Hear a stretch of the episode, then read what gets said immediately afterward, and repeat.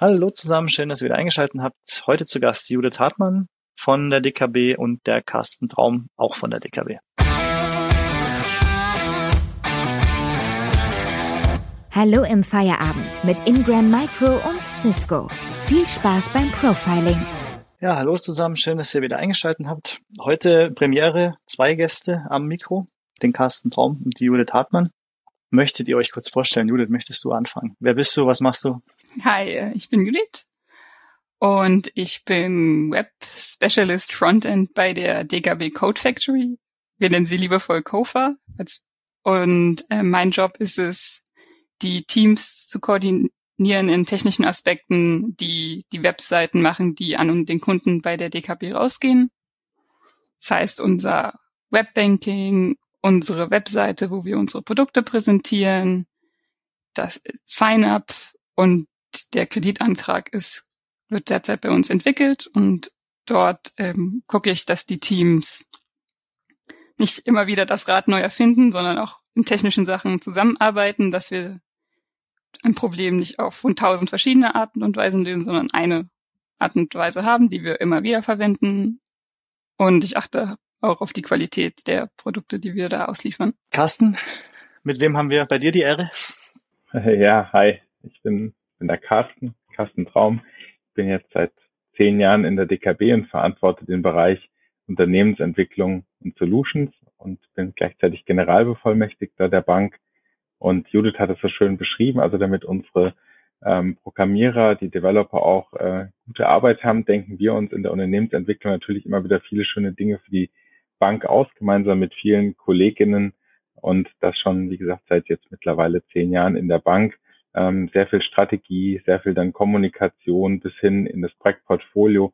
Das heißt dann auch, wie die Ideen, die vorne reinkommen, hinten entsprechend auch umgesetzt werden haben wir auch ein schönes Thema, das ich gleich mal anfangen möchte. Ähm, Carsten, an dich erstmal die erste Frage.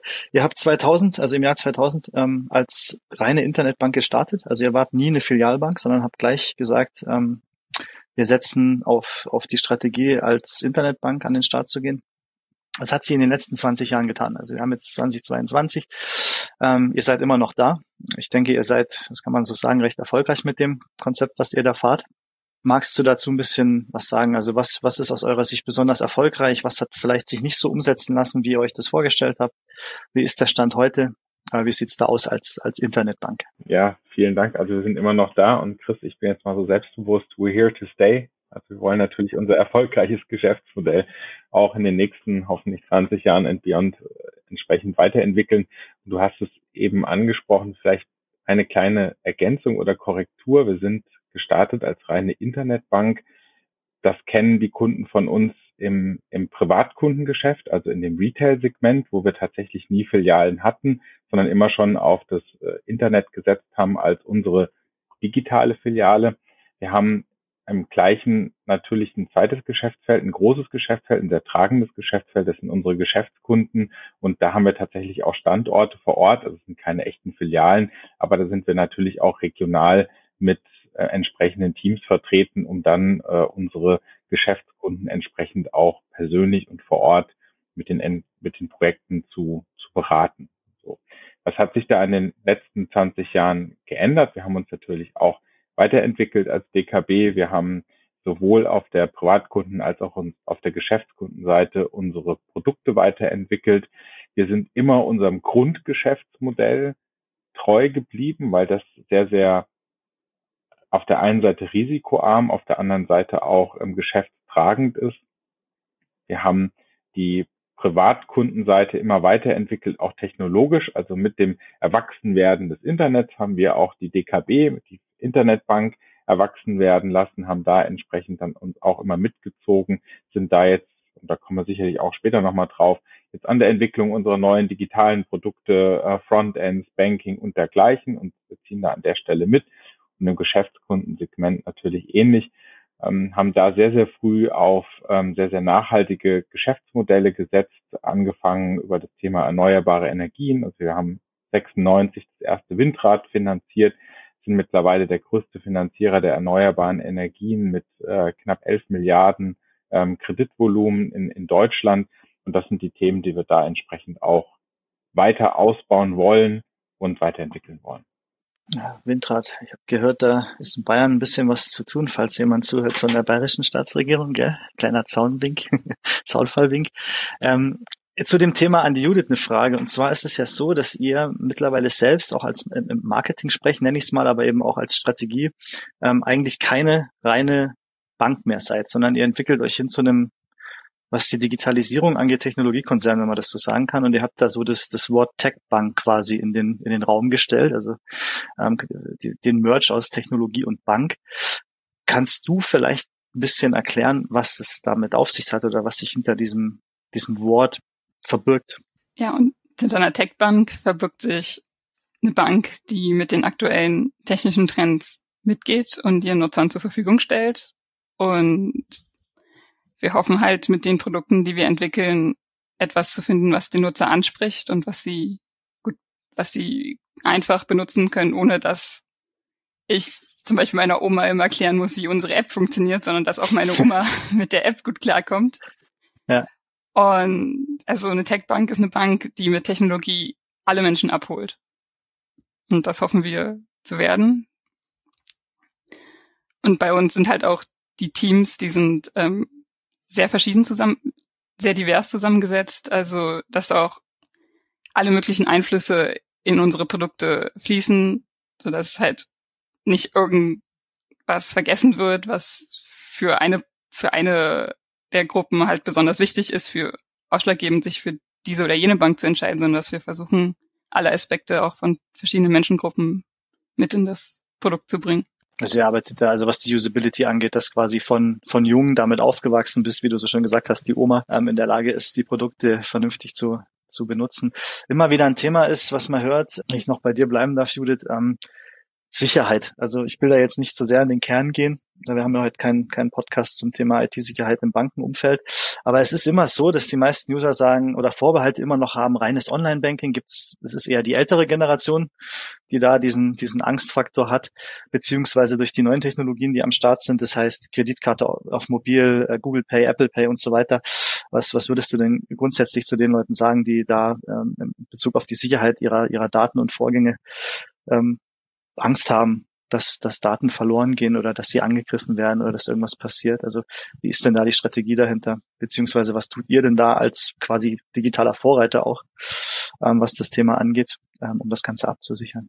Also im Bereich Sicherheit gibt es ja sehr viele Richtlinien und es wird auch regelmäßig geprüft, ob wir die alle einhalten. Auch für Kreditkarten oder so haben wir ja auch verschiedene Sicherheitsfeatures im Angebot. Zum Beispiel haben wir ja die Ländereinstellungen, dass eine Kreditkarte nur in bestimmten Ländern verwendet werden darf. Ich weiß auch, dass das funktioniert, weil ich öfter mal vergessen habe, die für ein bestimmtes Land, in dem ich im Urlaub bin, anzuschalten. Also funktioniert sehr gut. Wunderbar. ist nur da, aber mittlerweile haben wir auch das Feature, dass wenn man ins Ausland geht, dass die App einen daran erinnert, hey, du bist jetzt hier, willst du nicht mal ja, cool. Kreditkarte für dieses Land freischalten? Also und man kann man hat, man kann sie auch temporär sperren in unserer App. Also wenn man vielleicht nicht gerade nicht sicher ist, ob man die Kreditkarte verloren hat oder nicht, dann ehe man die permanent sperrt, kann man auch nur kurz temporär in der App sperren. Und wenn man sie wiederfindet, dann wieder entsperren und alles ist gut. Genau, wenn ich das, wenn ich da kurz vielleicht das ähm, ergänzen darf, Chris, wenn ich da reinspringe, weil das Thema Sicherheit ist natürlich für Banken das A und O. Und das ist es sowohl für Filialbanken als auch für uns als, als digitalen Player, weil ohne das Thema Sicherheit, Vertrauen in Bankprodukte und in die Daten ähm, kannst du heute kein Geschäftsmodell im Banking mehr aufrechterhalten. So, jetzt sind wir im Bankensegment super reguliert bei dem Thema. Wir sind in Deutschland super reguliert bei dem Thema. Wir investieren da auch jedes Jahr ordentlich Geld rein äh, und das zieht sich durch, wie Judith jetzt beschrieben hat, dann bis auch in die Endkundenprodukte. Also das ist tatsächlich auch bei uns tief in der DNA, würde ich jetzt mal sagen, verankert. Sehr schön. Äh, zum Thema, also es ist, ihr seid halt quasi schon sehr digitales Unternehmen, also großer Bestandteil der Digitalisierung in Deutschland, würde ich jetzt mal sagen, auf zumindestens Bankensicht. Also ich kann aus eigener leidlicher Erfahrung sagen, dass es bei diversen anderen Banken nicht so gut funktioniert wie bei euch. Ähm, da ist noch viel Nachholbedarf, was das Thema angeht. Digitalisierung heißt aber eben auch, ähm, wir haben steigenden Bedarf an Ressourcen. Äh, egal, sei es Energie, sei es Kühlressourcen für Rechenzentren etc., Energieverbrauch.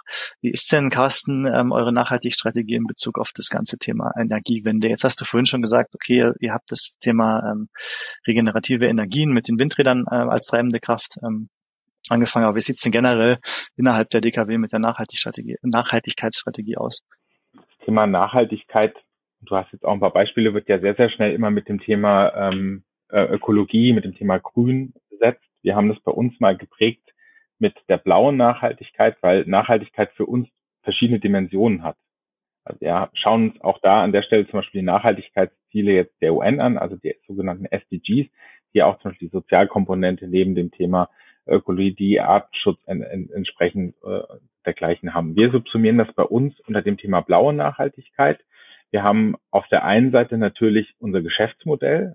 Dort haben wir uns mal angeschaut, wie viele unserer Kredite oder unsere Kredite, die wir vergeben, ähm, zahlen denn auf diese SDGs der UN ein, also knapp 80 Prozent, etwas unter 80 Prozent heute unserer Kredite können wir direkt auf diese Nachhaltigkeitsziele ähm, der UN mappen und zwar in allen ihren, ihren Dimensionen. Das heißt, da steckt Nachhaltigkeit bei uns schon mal ganz deutlich im Geschäftsmodell. Wir finanzieren heute auch nur das, was der Mensch eigentlich zum Leben braucht. Also wenn du dir unsere Geschäftskunden mal anschaust, ja, dann geht das angefangen von dem Thema ähm, Wohnen, über das Thema Gesundheit und Pflege, über das Thema Ernährung und Landwirtschaft bis hin dann eben zu dem, was ich eben beschrieben habe, erneuerbare Energien. Und das ist auch unser abgestecktes Feld, in dem wir unterwegs sind. Das heißt, wir haben keine spekulativen Branchen oder Themen, die, ähm, die sozusagen sehr kontrovers sind, nenne ich das jetzt mal. So, das ist die eine Seite, also unser Geschäftsmodell. Die andere Seite ist natürlich wir selber. Du hast eben das Thema Strom ähm, angesprochen. Ähm, wir tun natürlich auch sehr viel dazu, dass unser Bankbetrieb äh, relativ klimaneutral wird. Wir haben jetzt in diesem Jahr es geschafft, dass alle unsere Server, unsere internen Server mit Strom aus Wasserkraft betrieben werden. Ja. Wir sind mit unseren Partnern, wir haben natürlich auch einige Outsourcing-Partner im Dialog, dass man da auch dieses Thema Carbon Footprinting, ähm, äh, Klimaneutralität immer weiter treibt. So, und das sind so diese beiden großen Sparten, in denen wir mit unserer blauen Nachhaltigkeit unterwegs sind. Auf der einen Seite unser Geschäftsmodell und auf der anderen Seite alles das, was wir tun können, intern tun können, dass eine DKB auch entsprechend ähm, nachhaltig als Unternehmen unterwegs. Ah, jetzt hast du internes Rechenzentrum gesagt, Judith. Äh, intern, ähm, klar hat man äh, als Bank auf jeden Fall noch eine eigene Hardware vorgehalten, was was was die Rechenleistung angeht, die man ähm, den Systemen zur Verfügung stellt. Wie ist denn das Thema Cloud-Lösung? Wie sieht denn das da bei euch aus? Also wie aus, aus Sicht einer Bank? Setzt ihr auf Cloud-Lösungen? Wenn ja, kann man vielleicht sagen, was äh, in was für einem Bereich? Ähm, oder sagt ihr, äh, Cloud kommt für euch nicht in Frage aus Gründen die du dann gerne benennen kannst. Klar, im Bereich TechBank ist eine Cloud ähm, alternativlos. Also von der Skalierbarkeit her, der Flexibilität und der Geschwindigkeit. Und deswegen ist die Frage nicht, ob wir das lösen, sondern wie wir das lösen. Und ähm, wir setzen halt intern viel auf Cloud-Dienste. Also wir haben unsere gesamte Kommunikation und Dokumente auf Microsoft Office 365 umgestellt. Zurzeit arbeiten wir daran, unsere Produkte auf, ähm, der Amazon, auf den Amazon Web Services zu deployen, dass wir da mehr Kontrolle über die Produkte haben. Wie ist denn bei euch, wie funktioniert bei euch, also nochmal an dich, ähm, wie funktioniert es denn bei euch mit, der, mit dem Thema äh, Prozessoptimierung? Ähm, ihr arbeitet sicherlich mit agilen Methoden, kannst du da ein bisschen was zu erzählen? Genau, also bei uns kann sich jedes Team grundsätzlich selbst aussuchen, in welcher Methode wir arbeiten. Also mein mhm. Team, in dem ich hauptsächlich arbeite, arbeitet in der Abwandlung von ähm, Kanban. Wir haben andere Teams, die arbeiten im Scrum.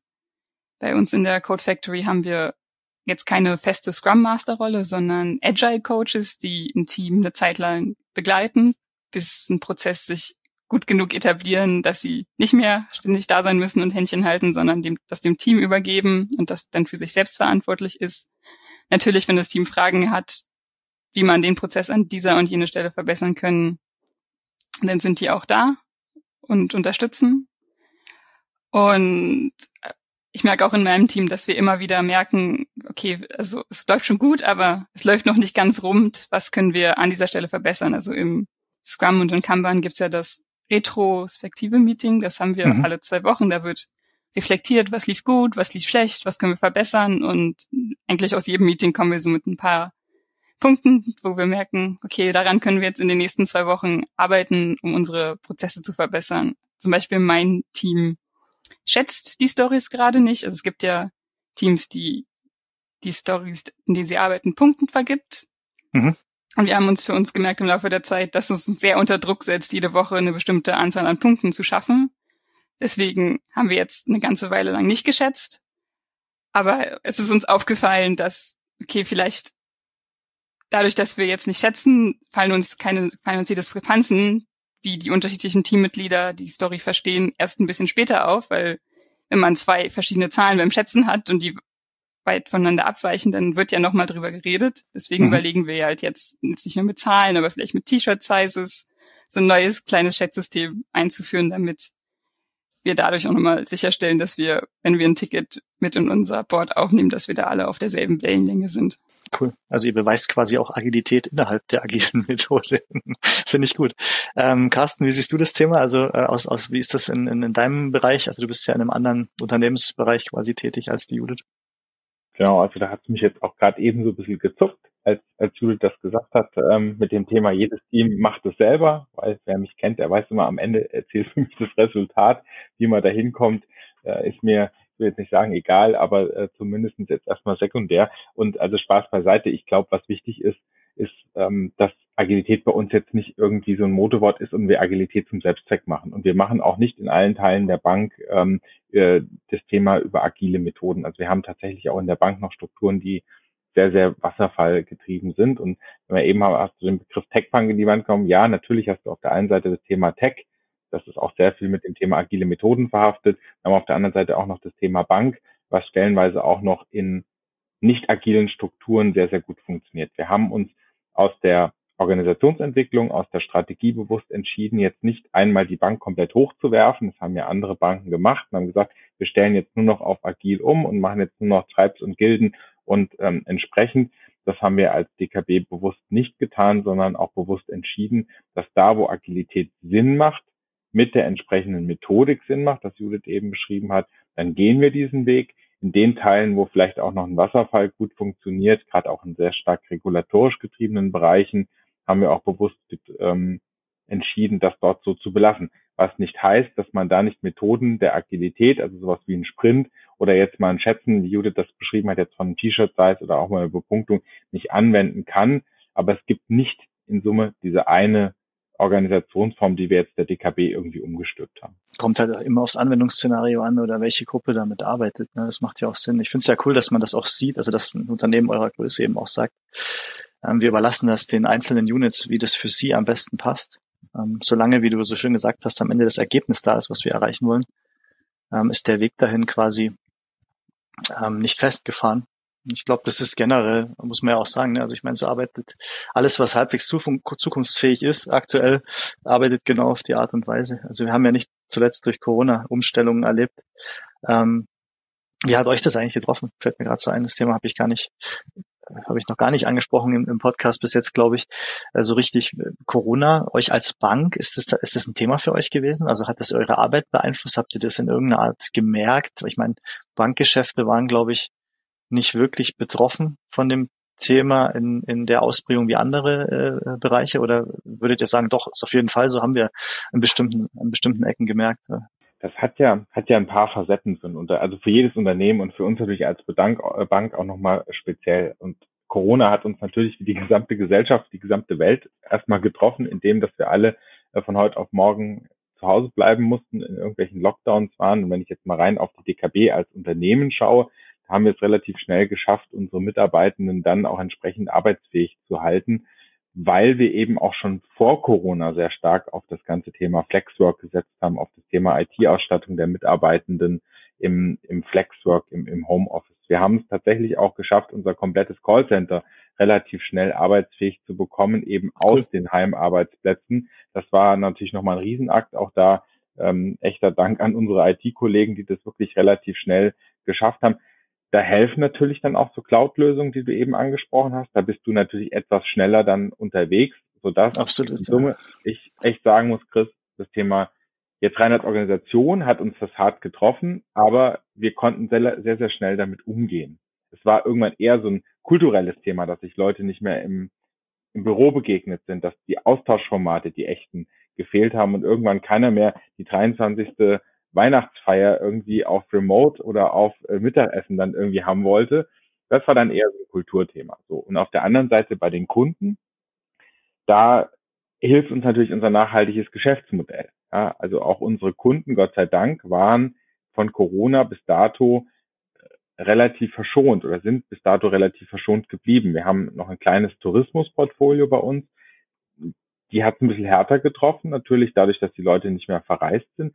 Aber sowohl was das Thema Ernährung, was das Thema jetzt äh, Bauen, Wohnen, äh, die Krankenhäuser, die äh, sozialen Infrastrukturen, die wir finanzieren, bis hin dann zu den erneuerbaren Energien, das ist natürlich weitergelaufen, auch in Corona. Ja, und da haben wir wirklich, Gott sei Dank, sind wir auch dankbar, wenig Einschläge bei uns jetzt im Geschäftsmodell gesehen. Ja, das ist, äh, ist ja in dem Fall äh, gut zu hören, also dass ihr da nicht ähm, drunter gelitten habt im Sinne von, es, wär, es hätte, also weiß ich, Personalabbau gegeben oder finanzielle Probleme in irgendeiner Art. Aber ich glaube, eben denke ich auch, da seid ihr als Bank halt auch, es ist halt einfach ein Geschäftsfeld, wo jetzt nicht einfach in, in der heutigen Zeit wegzudenken ist. Also es hört, glaube ich, nicht einfach auf. Ne? Also Börsenhandel etc., Investitionen, ähm, im Gegenteil, die verlagern sich dann halt. Ne? Also ich denke mal, ich weiß nicht, wie das, wie, wie, wie, wie das, wir haben das ja gesehen bei der Bundesregierung, die dann mit Milliarden, die irgendwo herkommen müssen, ähm, Großkonzerne unterstützt werden, wie eine Lufthansa zum Beispiel. Also ich denke, das äh, reines Kredit- und Finanzierungsgeschäft an sich hat wahrscheinlich nicht wirklich drunter gelitten. Aber zu dem Thema äh, Kunden und weil du auch Tourismusbranche gesagt hast und mir gerade Lufthansa eingefallen ist, äh, Judith, ihr macht ja nicht nur, also ihr arbeitet ja nicht nur für euch selbst, also für die DKB intern, sondern ihr habt ja auch äh, Kunden, für die ihr arbeitet. Ihr habt, ähm, ich glaube, Miles More und Porsche, da habt ihr die Kreditkarten-Apps ähm, äh, quasi zur Verfügung gestellt und, und, und ähm, programmiert, die kommen von euch. Kannst du dazu ein bisschen was sagen, wo da die, was ihr da, was ihr da überhaupt treibt oder wo da die Zukunft ist, also was da passiert, also dass ihr quasi auch für Partner, Kunden, Geschäftspartner arbeitet? Genau, wir haben, wir nennen das die Co-Branding-Kreditkarten. Das sind, wie du schon gesagt hast, Porsche, Miles More und Hilton. Und ähm, die Kreditkarten werden von der DKB rausgegeben. Das, da sieht man auch hinten auf der Rückseite hat so ein DKB-Branding auch auf der Rückseite und ähm, quasi sind das Kreditkarten, in die man bestimmte Vorteile bei diesen Partnern bekommt, wenn man die benutzt. Und die Apps dafür werden bei uns in der Code Factory entwickelt. Ähm, die Porsche App war auch quasi die erste App, die aus der aus der Code Factory gelauncht wurde. So war das unser erster erster kleiner Erfolg quasi. Das ist die erste App, die wir in den App Store gebracht haben. Und ähm, das läuft quasi der großteils auch über die Backend-Systeme, über die das normale Online-Banking auch läuft, weil wir haben ja auch eine DKW-Kreditkarte und da kann man ja viel wiederverwenden und deswegen laufen die Co-Branding-Kreditkarten auch darüber und die Apps, die wir dafür dann rausliefern, haben halt dann weil sie ja den ganzen Girokonto-Feature, diese ganzen Girokonten-Features nicht brauchen, haben dann halt nun den Kreditkartenfunktionsumfang der DKB-App. Cool. Was Code Factory gesagt? Ähm, was, was kann man sich darunter vorstellen? Was passiert genau in der Code Factory? Was, was treibt ihr da so einen ganzen Tag? Wir sind gerade 150 Entwickler. Wir haben separates Büro, aber wir arbeiten sehr eng mit DKB-Mitarbeitern zusammen. Also unsere Teams sind aus Code Factory-Mitarbeitern und aus ähm, DKB-Mitarbeitern zusammengesetzt. Ähm, und wir entwickeln dort quasi den Relaunch von den ganzen DKW Digitalprodukten. Also wenn man jetzt in den App Store geht, sieht man ja, dass das da zwei DKB Apps gibt. Die eine alte, die sehr ähnlich aussieht wie das Online-Banking und dann die neue, die ein bisschen weniger Funktionsumfang zurzeit hat. Ähm, und das ist quasi die App, die wir entwickeln und unser Plan ist quasi Stück für Stück die Features nachzuziehen, die in der derzeitigen DKB-App sind. Aber dadurch, dass wir sie jetzt halt so früh schon zur Verfügung gestellt haben im Parallelbetrieb, kriegen wir halt auch sehr viel Feedback, was wir, was wir dann auch wie in unseren Prozessen immer wieder gleich reinarbeiten, so dass wir nicht am Ende ein fertiges Produkt einfach auf den Kunden loslassen und dann, dann stellen wir fest, oh, das funktioniert von Anfang an nicht, sondern wir holen uns immer wieder Feedback rein und ähm, dann achten wir darauf, dass es hoffentlich den Kunden gut gefällt, was wir da Neues bauen. Cool. Carsten, äh, als äh, Leiter Unternehmensentwicklung und Solutions ist das ja sicherlich auch ein Thema, zu dem du ein bisschen was sagen möchtest. Äh, wie, wie, wie siehst du das Thema Code Factory? Was, also kannst du ein bisschen was erzählen? Warum habt ihr das angefangen? Was ist, was ist so die Strategie dahinter, das so zu tun? Also erstmal, ich bin ein großer Fan von der Code Factory. Also deswegen bin ich froh, dass wir so tolle Kolleginnen haben wie jetzt, wie jetzt eine Judith. Und am Ende, und das muss man an der Stelle mal sagen, die Code Factory, als wir die gegründet haben, das war 2018, da war das erstmal ein echtes Experiment für uns. Also wir probieren ja auch gerne mal Dinge aus. Und ich weiß noch, das war so ein bisschen geboren aus dem Thema, jetzt mal die Deutsche Kreditbank in Berlin nimmst, da steckt Deutsch schon so schön drin. Und dann irgendwann kam so das Thema, Mensch, wie kriegen wir denn jetzt eigentlich so echt die guten, die guten Leute, die für uns auch richtig Bock haben zu programmieren und Lust haben da drauf, ja. Und da war so die Frage, naja, ziehen wir die jetzt an mit irgendwie der DKB oder brauchst du nicht irgendwie vielleicht was Cooleres? Und das war so ein bisschen die Geburtsstunde von der DKB Code Factory, wo wir gesagt haben, wir stellen mal bewusst eine Einheit neben die Bank, die auch ein bisschen internationaler, ein bisschen cooler noch, äh, jetzt schlagen mich sicherlich die Bankkollegen von mir in der AG, ja, wenn sie das hören, aber tatsächlich einfach so ein bisschen cooler, hipper, trendiger ist als die Bank jetzt selbst. Und das war so die Geburtsstunde von der Code Factory. Und mittlerweile, wir, also wir haben die Code Factory nie als jetzt irgendwie so Innovation Lab oder so. Andere Banken haben ja so ihre Transformations Hubs irgendwie gegründet. Für uns war die Code Factory immer schon so ein Stück integraler Bestandteil der IT-Wertschöpfungskette. Und damit haben wir ein echt tolles Konstrukt auch geschaffen, wo wir es heute schaffen, Talente, junge Talente aus wirklich vielen Ländern dieser Welt auch mittlerweile bei uns in der Code Factory zu, zu vereinen, die dann eben dann diese Produkte für uns bauen, wie jetzt Judith eben angesprochen hat, eine coole App für die DKB auf der einen Seite, natürlich weil es unser Kernprodukt ist, auf der anderen Seite aber auch jetzt wie bei Porsche, Hilton, äh, Miles Moore dann auch für, für Co-Branding-Partner zur Verfügung stellen. Und das ist ein Thema, was wir strategisch auch sicherlich wachsen werden, weil da wird der Weg auch hingehen. Ja, das ist cool. Also für jeden, den es interessiert, kann ich nur empfehlen, schaut mal auf dkbcodefactory.com. Ich finde auch die Seite ziemlich cool gemacht. Also die hat mir schon in der Recherche gefallen. Ähm, sieht man nicht so häufig. Also es gibt immer ein paar, die das versuchen, wie du so schön gesagt hast, irgendwie so anziehend hinzukriegen oder cool hinzukriegen. Ich finde die tatsächlich gelungen und ähm, wenn man euch so zuhört, glaube ich, ist das auch ein ziemlich cooles Team, was da arbeitet. Ähm, wie, wie ist es? Ähm, dieses Team. Also nicht nur die Code Factory, ich habe ähm, beim Rumrecherchieren noch mitbekommen, ihr habt auch mal ein Coding Bootcamp veranstaltet und ähm, nicht nur, also es ist nicht so, dass ihr ausschließlich von außerhalb Leute sucht, sondern ihr betreibt auch so eine Art Reskilling innerhalb der DKW. Ist das richtig? Ähm, kannst du dazu mal was sagen? Weil das Thema äh, Fach, ich kann das Wort eigentlich schon nicht mehr hören, aber ich nutze es. Es wird halt immer wieder durch die Presse getrieben, Fachkräftemangel. Äh, ist so ein blödes Wort, aber es ist ja, es ist ja tatsächlich ein Problem für viele Unternehmen. Ähm, deswegen denke ich, wird einer der Gründe sein, warum ihr strategisch die Code Factory so angelegt habt, wie ihr sie angelegt habt, um eben an die Leute zu kommen, die ihr braucht, um das umzusetzen, was ihr davor habt. Ähm, wie, wie ist es denn intern wie abgelaufen? Wie kann man sich das denn vorstellen? Was habt ihr denn da gemacht, um intern Leute, also ich meine, in der Regel, also wenn jetzt nicht jemand das privat macht, gehe ich mal davon aus, dass über 90 Prozent der Angestellten einer Bank wahrscheinlich nicht in der Lage sind zu coden. Ähm, was macht, wie, wie, wie habt ihr das gemacht? Wie habt ihr das angestellt? Ich würde da mal unseren, unseren IT-Vorstand und CDO, den Arnold Käse mal zitieren. Der hat irgendwann mal relativ früh auch zu mir gesagt, sagt so, naja, ihr seid irgendwie alles Banker und die Banker müssen alle so ein bisschen Techies werden. Und Klammer auf, die Techies, by the way, müssen auch ein bisschen Banker werden, um das Bankgeschäft zu verstehen. Und wir haben wir sind als Haus immer schon auch ein Stück weit, ich habe eben gesagt, wir probieren Dinge aus. Ja, wir haben auch, glaube ich, noch so einen gesunden Pragmatismus. Und was wir irgendwann gemerkt haben, ist, dass wir sehr viele junge, gute Talente ins Haus holen, die auch sehr, sehr tech-affin sind. Ja, die haben zwar vielleicht was anderes studiert, aber die haben ein sehr, sehr hohes Verständnis für Technologie, für technologische Umsetzung. Und vor allem auch, das ist ganz wichtig, für die Umsetzung, sag ich mal, von Business Specifications in Tech-Specs. So.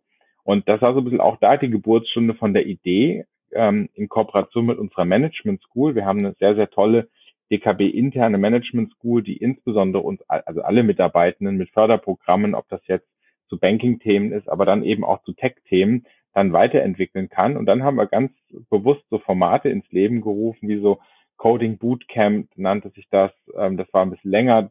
Coding Appetizer, dass man Leute mal rangeführt hat, was steckt eigentlich hinter diesem Thema Coding. Und so haben wir tatsächlich es geschafft, junge Talente bei uns sukzessive und stückweise auch bis hin in das, in das Thema Coding dann reinzuentwickeln und bieten da jetzt eben über die Management School Formate an. Und wir haben tatsächlich auch bei mir aus dem Bereich jetzt mittlerweile Leute, die sind dann wirklich von der Business-Seite hin in die IT-Seite gewechselt. So, und das natürlich dann irgendwann in Kombi mit Code Factory, internationales Publikum, Reskilling, Upskilling, auch wenn ich gebe dir recht, Chris, das finde ich schwere Worte irgendwie, aber sag ich mal, Veränderungsmanagement der KollegInnen am Schaffen ist, da immer wieder neue Talente halt auch ranzuziehen. Das ist auch eine Sache, finde ich. Also ich finde das ziemlich cool. Das ist, denke ich, was, wo ich jetzt, wo man mal sagen kann, könnten sich andere Unternehmen äh, was abschauen von dieser Idee, ne? Zu sagen, man schaut erstmal intern, bevor man verzweifelt, wenn man keinen findet. Und vielleicht, ähm, ich bin mir sicher, man findet in fast jedem Unternehmen Leute, die nach zehn Jahren vielleicht der, äh, den Bock hätten, was anderes zu tun. Und auch die Fähigkeiten dazu, wenn man sie nur lässt und sie entdeckt. Das ist echt eine coole Sache, finde ich. Ähm, das Thema, ähm, vielleicht an euch beide, könnt ihr ja beide darauf antworten, ähm, wenn wir das Thema schon haben. Ähm, eine andere Möglichkeit, dem Thema ähm, Personalmangel zu begegnen, ist auf KI zu setzen oder AI zu setzen, Automatisierung, automatisierte Prozesse in die, in die ähm, Geschäftsstrategie zu implementieren. Wie sieht's denn da bei euch aus? Ich meine, es würde mich wundern, wenn es gar nicht passiert. Wenn man euch so zuhört, seid ihr recht affin, was diese Technologie angeht. Also ich gehe davon aus, dass ihr sicherlich irgendwo KI, AI im Einsatz habt. Könnt ihr dazu was sagen? Ich nehme mal den Ball auf und ich glaube, Judith, du kannst schön dann noch über die, die Perspektive Code Factory ergänzen. Also auch hier, wir haben ja jetzt viele Schlagworte irgendwie jetzt heute schon gehört. Digitalisierung, Nachhaltigkeit, ein Stück weit ist künstliche Intelligenz dann auch mal so ein Schlagwort, was irgendwann dann auch im Banking angekommen ist. Und äh, KI oder ähm, Artificial Intelligence ist natürlich auch hier eine Zukunftstechnologie für Banken, ja, auf die wir setzen müssen. Weil du hast es eben gesagt, du kannst natürlich Themen über physische Kraft, über Menschen ähm, lösen. Also dann hast du irgendwann ein Service Center im Zweifel, die hinten sehr viel Briefe beantworten, E-Mails beantworten und dergleichen. Jetzt, wenn wir mal über das Thema Kundenservice eben sprechen, oder du kannst eben eine Intelligenz in, in diverse Bankprozesse eben reinbringen. Das kann eben das automatische, sag ich mal, erstmal beantworten von, von E-Mails sein, äh, bis hin zu irgendwann auch sowas wie ein Chatbot.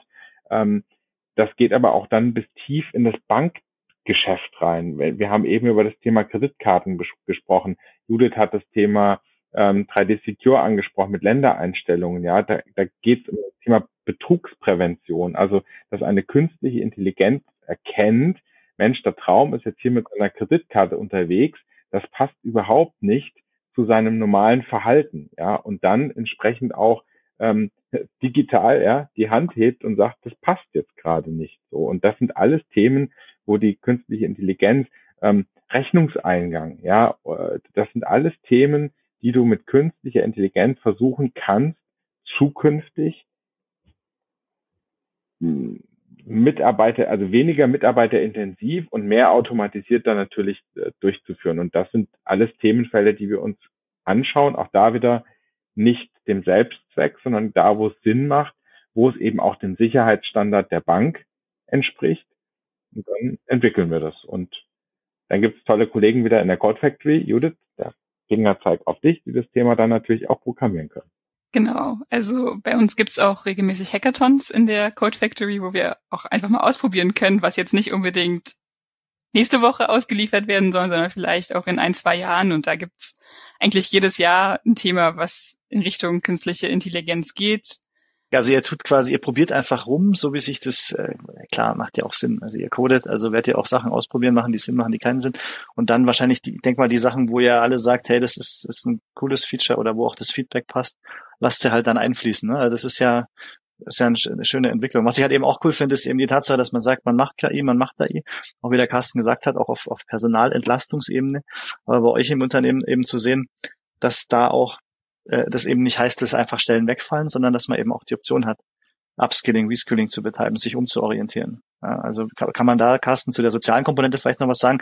Also ähm, ich glaube jetzt nicht, dass ihr die Leute einfach, also was weiß ich, bin jetzt kein Bankenspezialist, aber so der klassische, gut, den gibt's bei euch eh nicht, den klassischen Schaltermenschen, den gab's bei euch zumindestens für die für die Privatkunden nie. Aber irgend so eine Verwaltungsposition, sage ich jetzt mal, ja, wo man irgendeine eine Abwehr, so eine so eine stupide, in Anführungsstrichen, sich wiederholende Aufgabe macht, die man eigentlich automatisieren könnte. Wenn da jetzt jemand Angst hat, seinen Job zu verlieren, was würdest du dem sagen? Also, wie würdest du sagen, mach dir mal keine Sorgen? Oder sagst du, machst dir zurecht Sorgen. Na, wahrscheinlich nicht. also auch da hat meine Antwort ein paar Facetten, Chris, weil du hast mhm. eben so schön gesagt, das Thema Mitarbeiter entlastend. Und das ist ja erstmal auch der, der Fakt, ja. Also wenn jemand über Jahre, du hast schön gesagt, stupide Arbeit macht und da kommt jetzt was, was mich an der Stelle entlastet, dann ist es jetzt aus einem sozialen Aspekt oder für den Menschen vielleicht auch erstmal ganz gut, so. Dann in Kombination mit, sag ich mal, den veränderungsunterstützenden Maßnahmen, die die DKB bietet. Wir haben jetzt eben über Upskilling, Reskilling und entsprechend gesprochen und auch dann die Unterstützung, dass sich jemand dann auch verändern kann, bieten wir natürlich irgendwie auch jedem bestmöglich die Weiterentwicklungsmöglichkeit, dann auch vielleicht mal was anderes zu tun. Ja, ähm, ich persönlich war in meinem Lebenslauf zum Beispiel auch vorher, bevor meiner Bankzeit, auch mal nicht Banker. So jetzt habe ich mir entschieden, Banker zu sein. So jetzt mache ich das, das und das hat auch jeder in der Hand. So deswegen die Frage, also wenn jetzt irgendeiner dann da sitzt und sagt, du Mensch, ich mache jetzt seit 20 Jahren immer nur das Gleiche und will es auch die nächsten 20 Jahre tun, dann wird er von mir eine relativ harte Antwort schon auch bekommen und sagen, du hast jetzt bei uns eine sehr, sehr gute Chance, dich auch zu verändern. Vielleicht wird diese Arbeit irgendwann tatsächlich auch wegfallen. Du hast jetzt die Chance, diese Veränderung mitzugehen. Und wenn dann jemand diesen Weg gar nicht mitgehen will, ähm, dann werden wir uns sicherlich von so jemandem dann vielleicht auch trennen müssen. Ja, und ähm, also wir, wir bieten bestmögliche Möglichkeiten an zur Weiterentwicklung. Dann liegt es aber auch an dir, diese zu nutzen. Ja, das ist ja auch die Realität. Also ich will ja hier nicht über, genau. über Blasen sprechen. Es ist halt einfach genau. die Realität. Und am Ende des Tages kann man ja da eigentlich auch einen Bogen spannen und sagen, es ist ja auch eine gewisse Art von Nachhaltigkeitsstrategie, was die personellen Ressourcen angeht innerhalb eurer Company, wenn ihr zeitnah versucht Absolut. zu reagieren, wenn man sieht, hey, ich, das ist schwierig. Also je mehr ich mich mit dem Thema Digitalisierung im Podcast auseinandersetze, desto mehr stelle ich eben fest, dass es tatsächlich bestimmte Berufsgruppen gibt, egal in welcher Branche, die zu Recht natürlich sagen, oh, was mache ich, wenn der Job jetzt wirklich wegautomatisiert wird? Ja, was soll ich dann tun? Ähm, aber das ist eigentlich genauso, wie du sagst. Ähm, ich würde da da co mitgehen, dass man einfach, wenn man rechtzeitig vor allen Dingen vom Arbeitgeber die Option kriegt, sich in eine andere Richtung zu entwickeln, die wahrzunehmen, weil da muss man sich über die Zukunft eigentlich erstmal keine Angst mehr, keine Angst haben. Also zumal, muss man ganz klar sagen, also wenn jetzt nicht die Sonne implodiert, äh, sollten wir im Bereich Digitalisierung die nächsten 3000 Jahre Spaß haben und viel zu tun. Also ich glaube, das ist einer der sichersten Jobs, die man haben kann. Ähm, im Bereich Software und Digitalisierung zu arbeiten. Ne? Naja, also am Ende, ich meine, wir wollen jetzt hier keinen philosophischen Podcast, Chris, aber das trifft uns als Menschen ja sowohl im Privatleben als auch im Geschäftsleben. Ich glaube, jeder, ja. der sagt, es soll bitte alles so schön bleiben, wie es jetzt heute gerade ist, der wird, ähm, der wird nicht die nächsten Jahre glücklich werden, sondern wir müssen uns im Privaten, ob das jetzt Thema, haben eben über Klimawandel oder Nachhaltigkeit gesprochen, wir werden uns als Menschen und jeder als Individuum auch ein Stück weit immer weiterentwickeln müssen und nochmal, wir bieten da frühzeitig auch als Unternehmen für die Unternehmensseite die Entwicklungschancen an und dann musst du diese Chance aber auch ergreifen. Ja, ich denke, so viel philosophischer Exkurs muss erlaubt sein. Es ist halt einfach ein Thema, das uns alle betrifft. Also ich finde das schon schon gut, dass wir darüber reden können. Ähm, Judith, äh, philosophischer Exkurs. Ähm, ich rede immer gerne zu dem Thema Frauen in der IT, am liebsten mit Frauen, weil ich finde es immer ein bisschen komisch, ähm, wenn Männer sich untereinander darüber unterhalten, ähm, was da noch zu tun wäre. Ähm, ich meine, du als Frau in der IT, du hast jetzt natürlich auch ein, auch ein, ich nenne es mal respektables Skillset, wenn man das so sagen darf. Also du hast Berufserfahrung, ähm, du weißt, was du tust, du bist schon länger dabei. Kann man, also woran liegt's? Also was würdest du sagen, was ist das? Also ich, ich stelle das selber auch fest, wenn ich ähm, Gäste für den Podcast suche, ist extrem schwer, in, der in dem Technologiebereich Frauen zu finden, die in einer in einer Position sind, dass sie mit einem sprechen wollen, das klingt so bescheuert, aber also die quasi entweder technologisch so tief drin sind, dass man mit ihnen drüber sprechen kann, so wie du jetzt zum Beispiel, oder die zum Beispiel in einer Position wie der Carsten sind. Carsten, vielleicht kannst du nach der Judith auch was zu dem Thema sagen. Aus deiner Sicht ist, finde ich auch immer interessant, weil du bist ja quasi in der Unternehmensführung unterwegs. Äh, was denkst du, Judith? Also was ist das, woran liegt es? Kannst du, was würdest du sagen, dass, woran liegt es, dass die, die Quote in Anführungsstrichen so schlecht ist? Es, ist, es gibt jetzt wahrscheinlich keine universale Antwort darauf. Also ich habe ein bisschen, nicht, ja. sonst hätte, könnte man es ja einfach lösen. Also weil wenn du sie hast, wäre es natürlich schön. Ja, dann kann ich kann ich sämtliche Probleme lösen. Nein, also ja. ich denke, es liegt teilweise daran, dass nicht so in den Medien und überhaupt nicht besonders viel Repräsentation von Frauen in der IT ist. Also wenn man sich mal die Videospielwerbung zum Beispiel von den 90ern oder 2000er anguckt, ist immer der Junge mit der mit dem N64 oder der Playstation und das und die kleine Schwester sitzt daneben. Und halt auch in den ganzen Serien ist es immer der, entweder ja die, die Mädchen, die sich für Technik interessieren, sind halt die beste Freundin, die eigentlich, also die gar keine Rolle in der Geschichte spielt oder,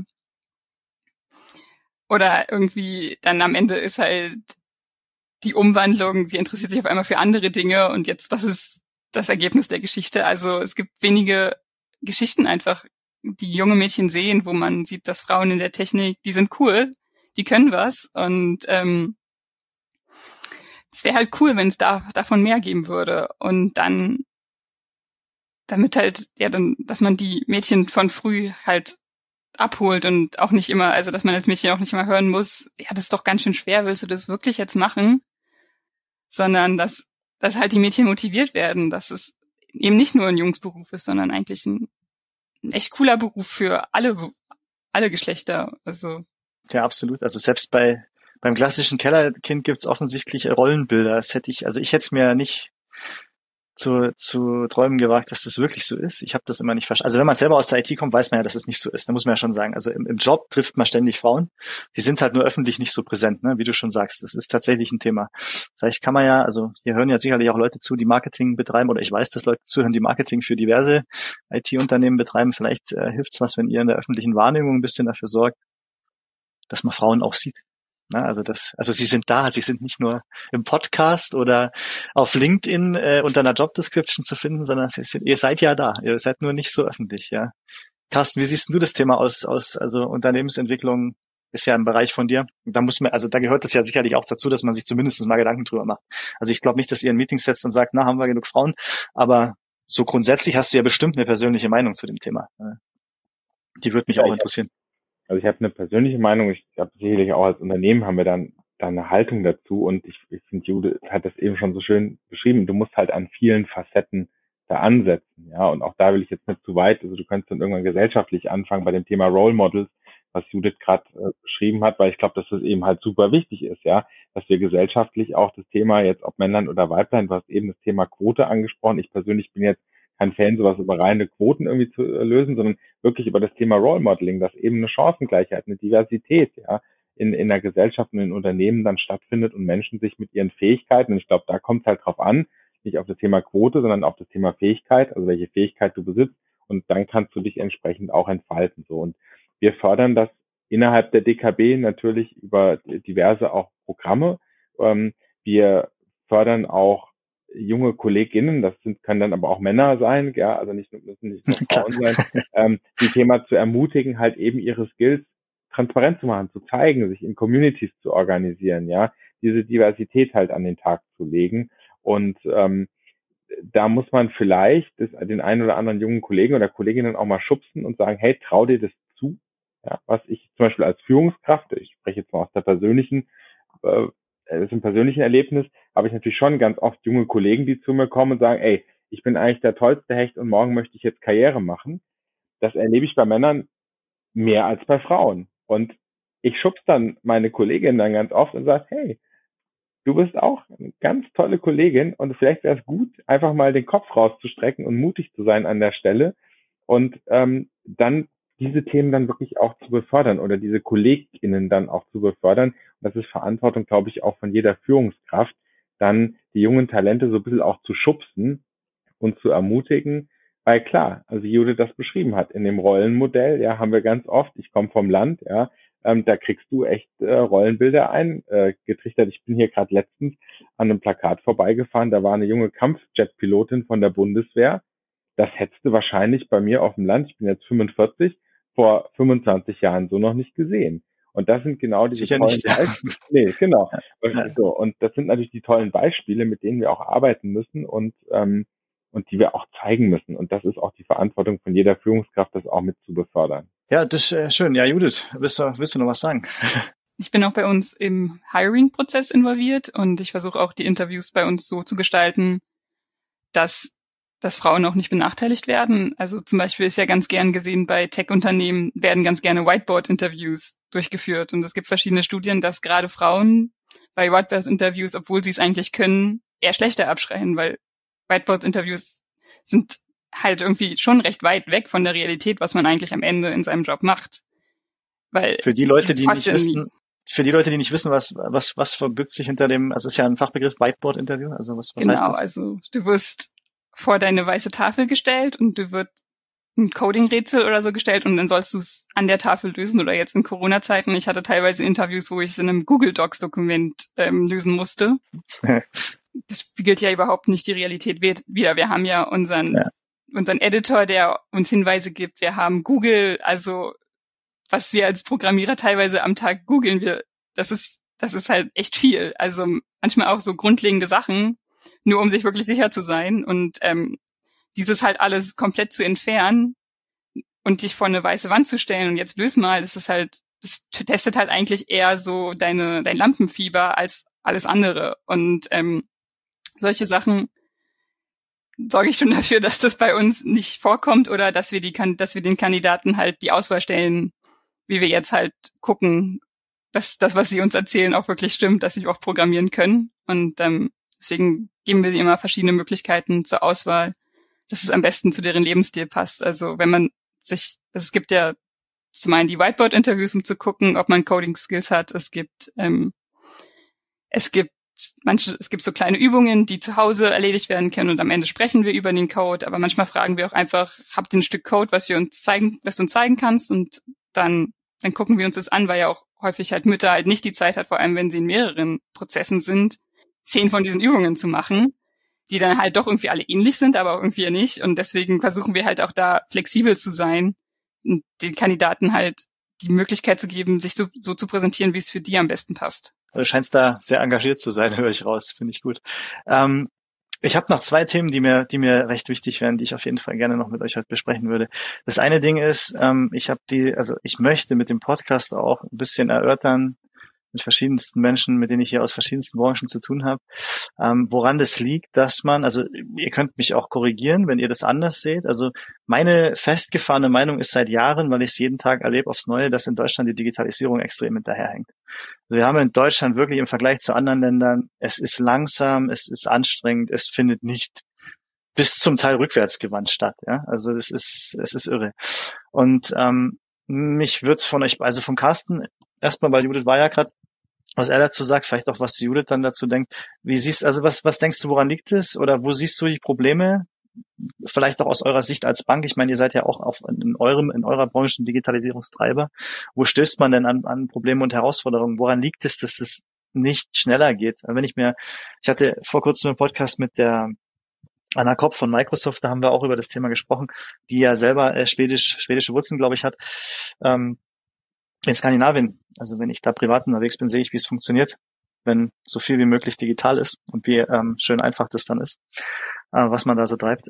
Was denkst du, Carsten? Woran, was ist das Problem in Deutschland? Warum kommen wir nicht schneller voran? Du hast jetzt gerade in deiner Frage, kriege ich das nicht mehr alles repliziert, aber so ein paar schöne Schlagworte genannt, also schnelle Veränderungen. Äh, du hast jetzt gerade das Wort einfach, auf der anderen Seite aber auch Deutsch ja, ähm, und jetzt will ich da auch nicht so philosophisch werden, aber du hast auf der einen Seite natürlich die Geschwindigkeit des Wandels, ja, und Digitalisierung ist ja ein, ein unglaublich schnell sich drehendes Thema, ja, und äh, da steckt unglaublich viel Transformation dahinter, so. Auf der anderen Seite sind wir Deutschen natürlich auch sehr stark getrieben über das Thema, wir wollen Dinge perfekt machen, wir wollen Dinge richtig machen, wir wollen auch äh, am besten Risiken mitigieren, ja. Und wenn du dir das jetzt mal bildlich vorstellst, dann hast du natürlich zwei Pole. Auf der einen Seite schnell und Transformation und auf der anderen Seite perfekt und richtig und äh, der Ingenieur, also hochgradig äh, geprägt, äh, ja, das Ding komplett richtig zu machen. Und das, das ist natürlich ein Stück weit ein Clash. Und deswegen dauern halt bei uns Themen auch manchmal langsamer oder oft langsamer. Und das ist auch für mich immer wieder auch der Appell an unsere Politik, ja, zu sagen, bevor wir Dinge im Zweifel erstmal versuchen, perfekt auch zu regulieren und vielleicht auch überzuregulieren, müssen wir halt auch schauen, auf der anderen Seite diesen, ich habe eben angesprochen, dieser Pragmatismus, ja, und das heißt nicht jetzt irgendwie jedes Risiko einzugehen oder immer nur schnell zu sein, sondern man bewusst, wie in jedem, ich komme aus einem Handwerksbetrieb, mein Vater ist Handwerker, der hat schon immer bewusst Risikoentscheidungen getroffen und unternehmerisch abgewegt, was ist jetzt mein nächster Schritt.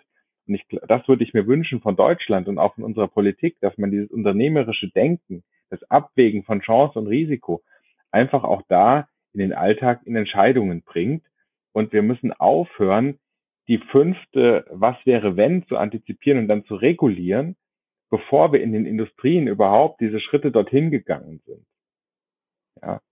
Und das ist ein Thema, das treibt mich persönlich als jetzt Führungskraft hier in der DKB, aber auch ähm, als, als uns als Unternehmen immer vollkommen an. Wir sehen es auch gerade jetzt, wir haben über Nachhaltigkeit gesprochen, ja, was wir jetzt schon wieder alles in der Nachhaltigkeit regulieren wollen, ja, bevor das nächste Windrad überhaupt gebaut ist. Ja, ja, da müssen wir einfach als Deutschland besser werden. Wir verlieren ansonsten auch international echt den Anschluss. Ja, und da ist es auch, ähm, ist ja, um einen Kalenderspruch zu bemühen, höchste Eisenbahn, weil es ist ja wirklich seit Jahren wird das angesprochen und irgendwie passiert einfach nichts. Und wir hinken halt echt an ganz vielen Stellen hinterher. Also ich merke das, ich war, ich merke es jedes Mal, wenn ich aus dem Skandinavischen, aus dem Urlaub zurückkomme. Ich bin es so gewohnt, mit meiner Kreditkarte zu bezahlen, also auch Kleinstbeträge. Und dann komme ich, dann gehe ich irgendwo hin und ich schaue mich beim Bäcker an, als ob ich vom Mars komme, wenn ich Semmel und dann Kaffee bestelle und den mit der Karten bezahlen will, weil ich halt einfach kein, ich will halt Bargeld nicht die ganze Zeit mit mir rumschleppen. Es ist der Wahnsinn. Also ich, es, äh, ich jedes Mal wieder, und das ist ja wirklich so ein Thema, wobei, jetzt spreche ich ja mit einer Bank, äh, ist es tatsächlich so, ich höre von ganz vielen ganz kleinen Unternehmen, dass oft die, die Gebühren, die sie als Unternehmen für die Transaktionen blechen müssen, das Hauptproblem sind? Ist es tatsächlich so äh, aus Bankensicht? Also ist das ein, ist das wirklich ein Problem? Sind die, ich kenne mich da nicht aus, sind die, sind die Gebühren hoch?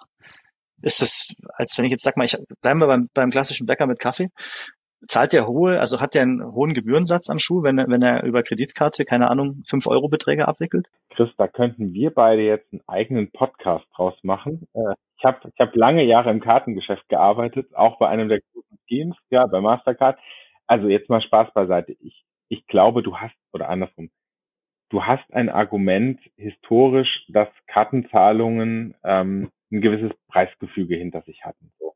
Dieses Preisgefüge ist mittlerweile auch schon lang, wir haben eben über Regulierung gesprochen, auch im europäischen Raum reguliert.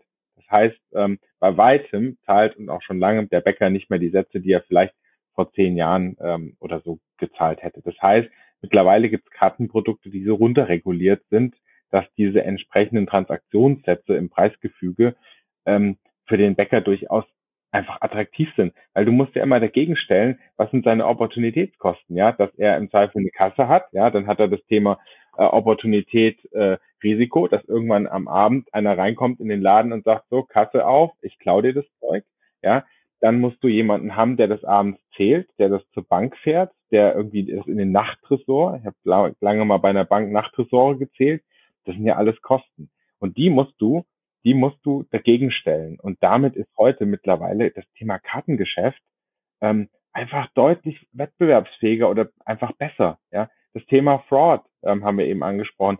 Auf der Karte im Zweifel bleibt die Bank auf dem Fraud sitzen, aber nicht der Händler. Also wenn man es, wenn man sich's überlegt, wenn jetzt ein Mittelstand dazuhört, der sagt, hey, ich könnte es mir vorstellen, der geht einfach zu seiner Bank, oder? Oder zu euch, wenn er bei euch ist, oder wenn er noch keine, wobei keine Bank wird er nicht haben, aber er geht zur Bank. Und da, wo, wo, wo wendet man sich hin? Klar, sucht man sich im Internet einen Dienstleister? Nö, man kann das natürlich über seine Bank klären, gehe ich von aus, oder? Man geht zu seinem Berater und sagt, hey, ich würde gern Kreditkarten abwickeln, ich würde gern ähm, mobiles Zahlen übers Telefon in meinem Laden anbieten, geht man zu euch, oder?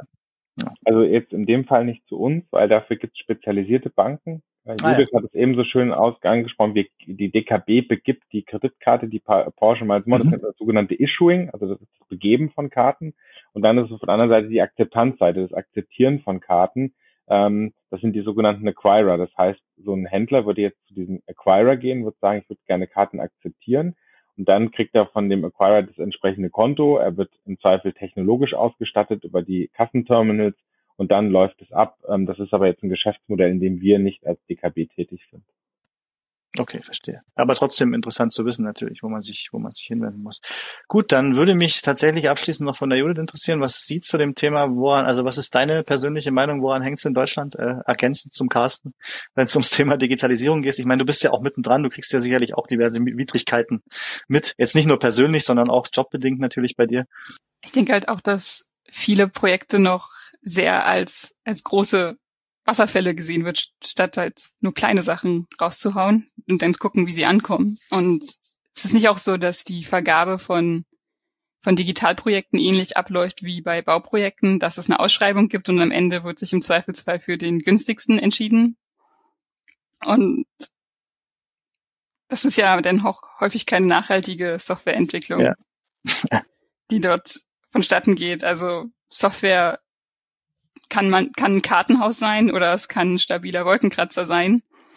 Und man sieht als Kunde meist nur die Fassade. Und deswegen wäre es halt gut, wenn da das Projekt an, an jemanden geht, der halt auch die, die Grundlagen hinten alles ordentlich baut. Und das kostet halt im Zweifelsfall mehr, aber es wäre wichtig, das zu machen.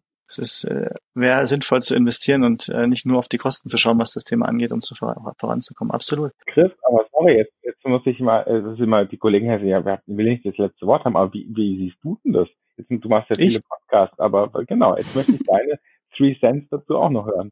Boah, also ich habe also ich denke, an der ersten Linie generell in Deutschland ist eines der Hauptprobleme der Föderalismus, meiner Meinung nach, weil halt viele Sachen auf Landesebene ausgelagert werden, aber trotzdem vom Bund oder der EU abhängig sind am Ende. Und da sind wir bei dem Thema, was du gesagt hast, Deutsch. Ne? Also ähm, wenn man sich diverse Berichte anschaut, dass also wirklich leitsordnerweise Papier ausgefüllt werden muss, um an Gelder zu kommen oder um, um, um Projekte umsetzen zu können, ist ein Unding für mich. Kann ich nie nachverstehen. Ich bin absolut d'accord mit der Judith, was das Thema Kosten angeht. Wir haben seit Jahren, wahrscheinlich ist es privat durch die diversen Unternehmen, die Geiz ist geil und diese Mentalität in, in, in den deutschen Sprachgebrauch gebracht haben, in allen Projekten eben genau diese Mentalität, dass es so billig wie möglich sein muss.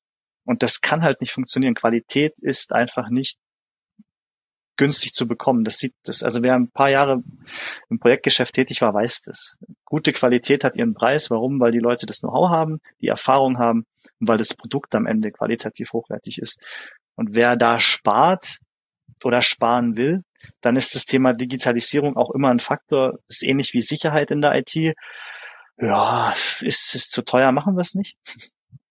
Weil das Geld für anderen Kram ausgegeben wird. Und das kann ich nicht verstehen. Also ich, ich bringe immer wieder dasselbe Beispiel, wenn ich selbst meine Meinung dazu sage. Das habe ich bei der, bei der Anna auch gebracht von Microsoft. Das ist einfach nur, als es hieß, es wird eine digitale ähm, Struktur geschaffen für die Krankenkassen. Digitale Gesundheitsakte und so weiter. Dass dann quasi die Antwort war, wir können das nicht machen, weil wir müssten dann an 60 Millionen deutsche Briefe verschicken. Das ist, da habe ich mir gedacht, ich dachte erst, das ist vom das ist eine Satire-Antwort aus irgendeiner Satirezeitschrift. Aber das ist halt der Stand der Dinge in Deutschland. Und da müssen wir dran arbeiten. Deswegen mache ich ja auch den Podcast sehr gern mit Leuten wie euch, die eben, also weil ich darüber sprechen will, wie man es besser machen kann. Und deswegen ist mir da auch die Meinung immer wichtig. Genau, das wäre meine Meinung zu dem Thema. Aber da ist, ist es viel zu tun. Aber ihr seid ja ein Beispiel dafür, wie man es besser machen kann. Und ich jetzt eine Stunde zugehört hat. Ähm, genau, ich pflege in der Regel dem äh, Gast das letzte Wort zu, äh, zu, zu überlassen. Jetzt seid ihr zwei Gäste, ähm, habt ihr halt beide das letzte Wort. Könnt ihr euch, könnt ihr euch drum schlagen, wer anfängt. Nein, äh, ist mir egal, wer anfängt. Also vielen Dank, dass ihr euch die Zeit genommen habt von meiner Seite. Vielen Dank ähm, für die Einladung. Es hat sehr viel Spaß gemacht. Du, kann ich nur ergänzen. Äh, Chris, Judith, hat mir auch super viel Spaß gemacht. Ähm, ich kann das nur nochmal von Anfang äh, wiederholen. Äh, we're in this together und vor allem we're here to stay. Ich glaube, wir als DKB tun da unser Nötigstes. Auf der einen Seite bei uns intern diese Themen, die wir heute angesprochen haben, positiv weiter zu besetzen und selbst als DKB da auch weiter zu ähm, erfinden. Und auf der anderen Seite natürlich mit unserem Geschäftsmodell Bankgeschäft auch die Transformation mitzufinanzieren, weil am Ende brauchst genau das, die Finanzierung in Deutschland, damit wir eben nicht am Ende dann der Letzte in Europa oder irgendwo anders noch sind und da auch nicht den Anschluss verlieren. Mir hat viel Spaß gemacht. Danke euch.